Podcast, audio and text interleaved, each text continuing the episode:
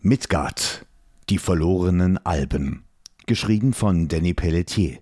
Und ich bin Franz Beißel. Ein Podcast des Pelletier Verlags. Schön, dass es dich gibt. Folge 1. Der verlorene Prinz. Rückblick. 30 Tage vor dem Fall von Tenderlohn. Ein junger, schlanker Alp regelte sich in seinem Bett sein unbekleideter Körper war nur von dünnen Tüchern umhüllt, und mit geschlossenen Augen krallte er sich in sein weiches Laken. Lange verschnörkelte Tätowierungen verliefen über seinen Oberkörper, und seine langen aschblonden Haare fielen ihm in sein Gesicht. Seit dem Angriff des Zwergenimperators Cardiff Schwarzschild auf die Hauptstadt der Alben wurde der junge Alpenprinz Elon von Tenderlohn in seinen Träumen immer wieder von dem scharlachroten Banner verfolgt. Zwar wurden die Alben von abgesandten Kämpfern des Blauen Turms gerettet, doch verzeichnete das Volk hohe Verluste, so auch seine Mutter, Merina von Tenderlohn. Die Königin der Alpen wurde getötet, und Elon musste das mit ansehen.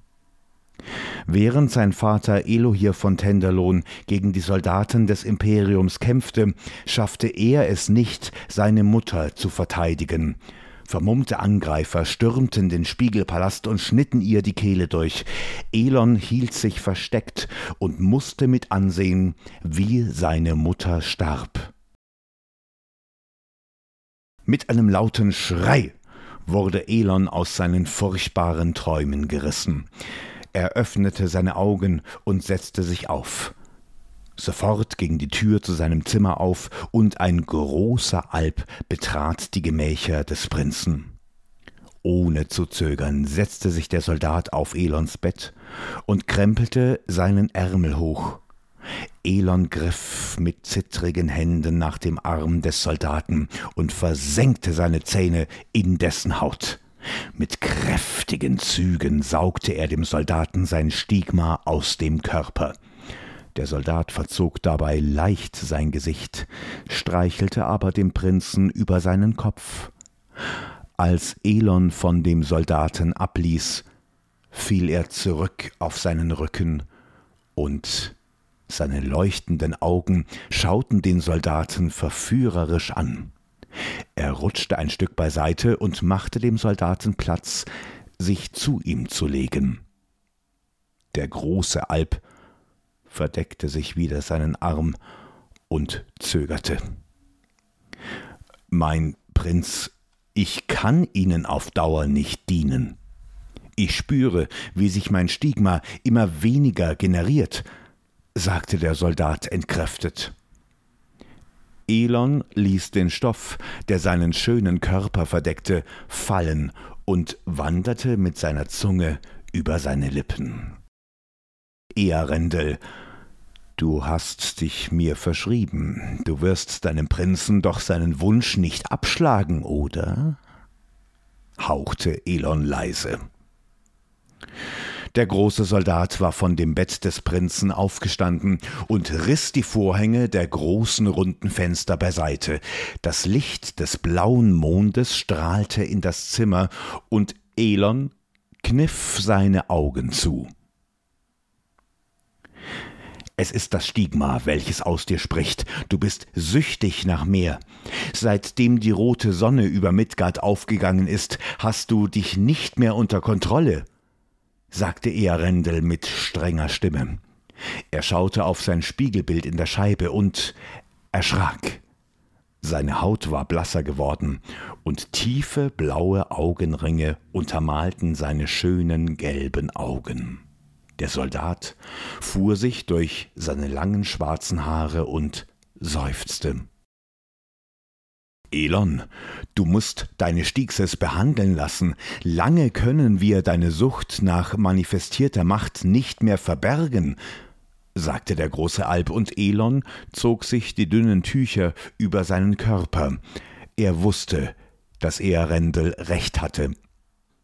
Seitdem er die rote Sonne erblickt hatte, hatte sich etwas in ihm verändert.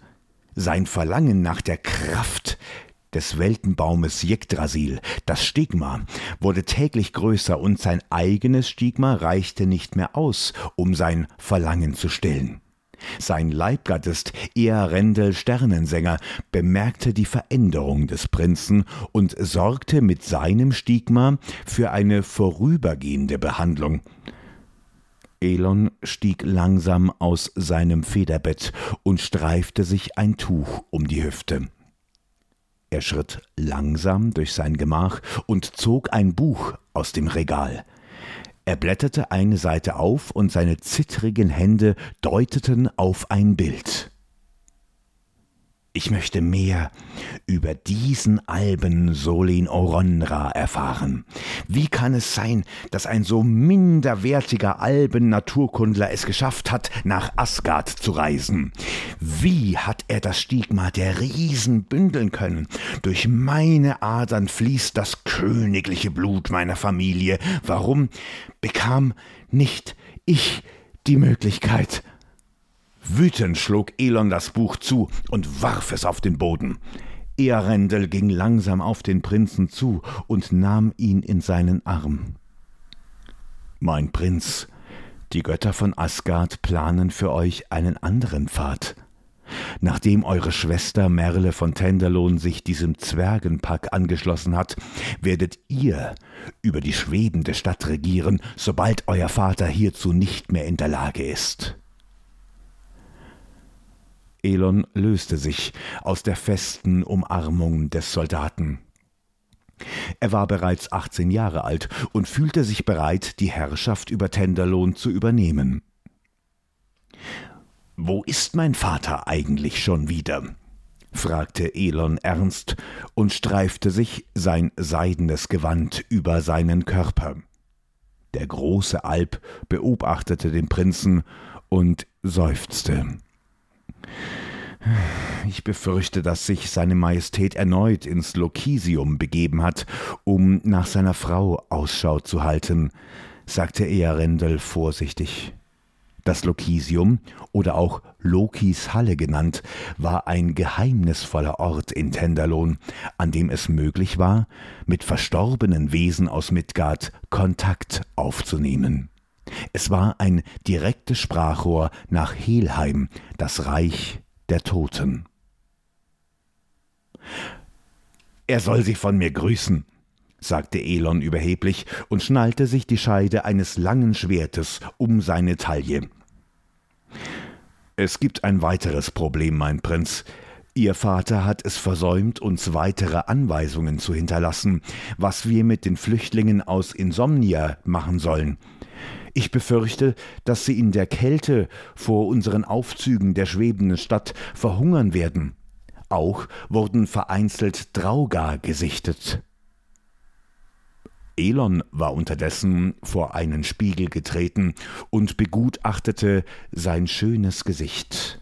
Seine Haut war makellos und seine vollen Lippen blutrot. Schmeißt die verdorbenen Abfälle über die Stadtmauern. Sollen sie das essen, was für die Bürger von Tenderlohn nicht mehr gut genug ist? Diese Alben haben zugelassen, dass Insomnia zerstört wurde. Sollen sie nun das Ergebnis ihres Versagens ernten? sagte Elon kühl. Seine Augen huschten an seinem Spiegelbild vorbei, und er sah das schockierte Gesicht seines Dieners. Ja, was hast du zu sagen? Fragte Elon, und Earendel schluckte. Ihre Schwester Merle hätte die Alben niemals der Kälte ausgesetzt. Ich denk, sagte der Diener, doch weiter kam er nicht. Elon hatte sich blitzschnell von seinem Spiegelbild abgewandt und erzeugte eine bläuliche Aura um seine Hand. Er packte Earendel an seiner Kehle und drückte ihn auf den harten Steinboden. Dabei durchströmte das Stigma seine Augen. Wage es nicht, mich mit dieser Verräterin zu vergleichen. Merle hat sich mit dem Volk verbündet, welches für die vielen Toten in Tenderlohn verantwortlich ist. Sie wäre keine halb so gute Königin, wie ich König wäre.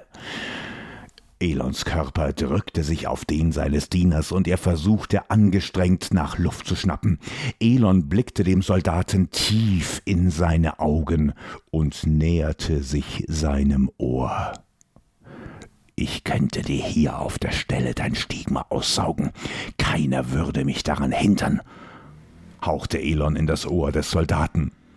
Earendel schloss seine Augen und offenbarte dem Prinz seinen Hals.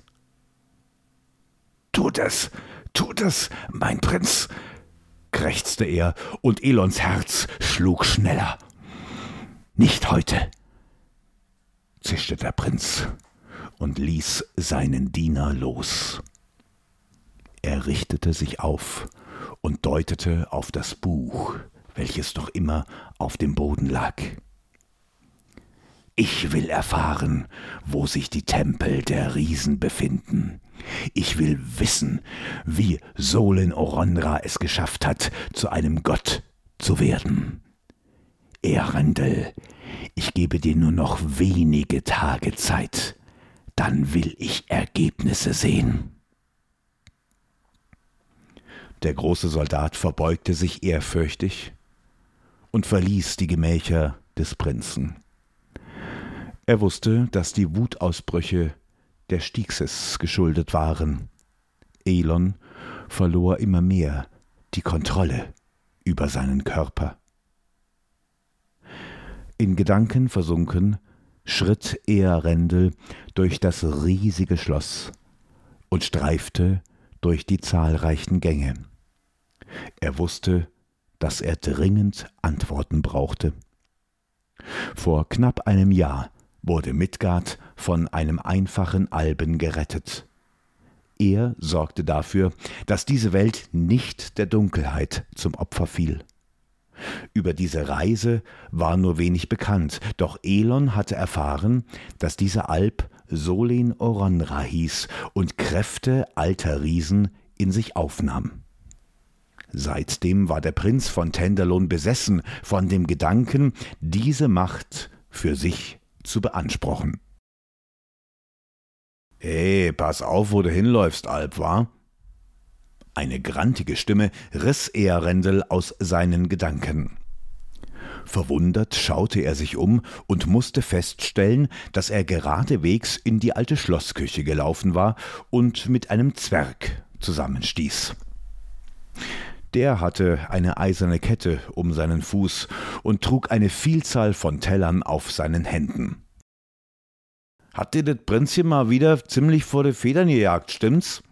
fragte der Zwerg und lachte grimmig.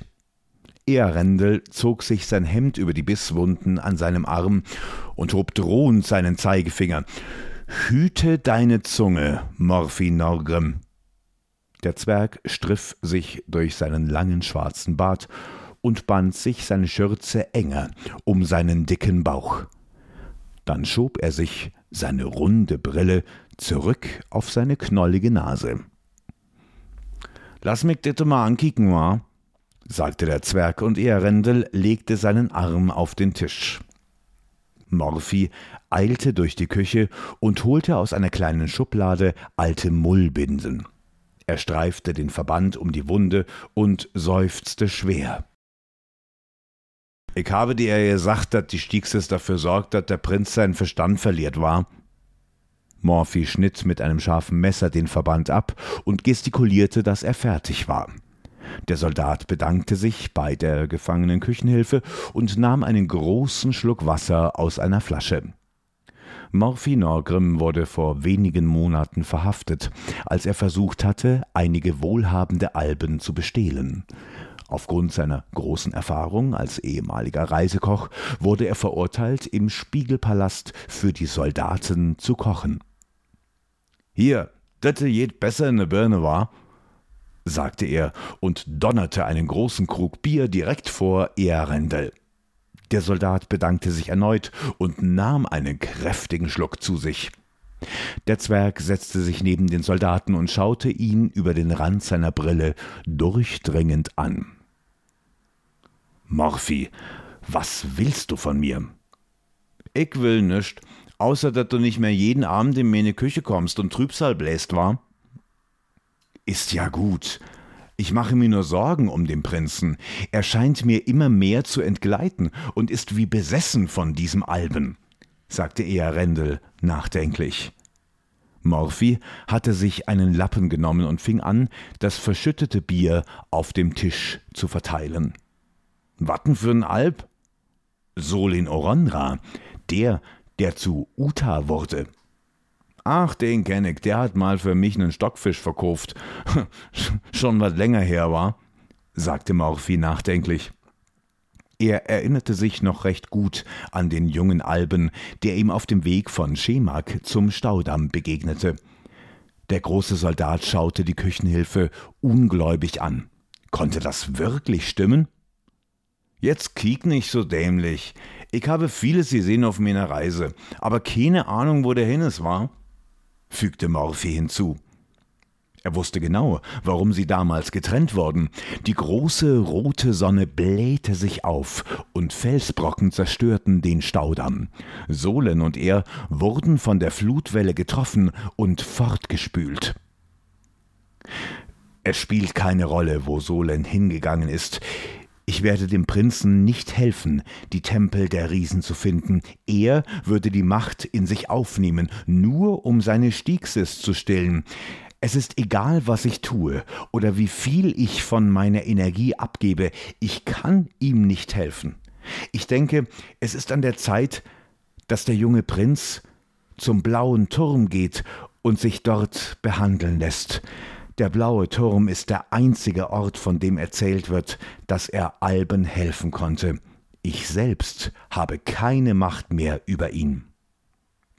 Jod, was ist mit den Flüchtlingen? Soll ich die versorgen? fragte Morphy und deutete auf einen Stapel aufgetürmter Holzkisten, in denen zahlreiches Obst gelagert wurde.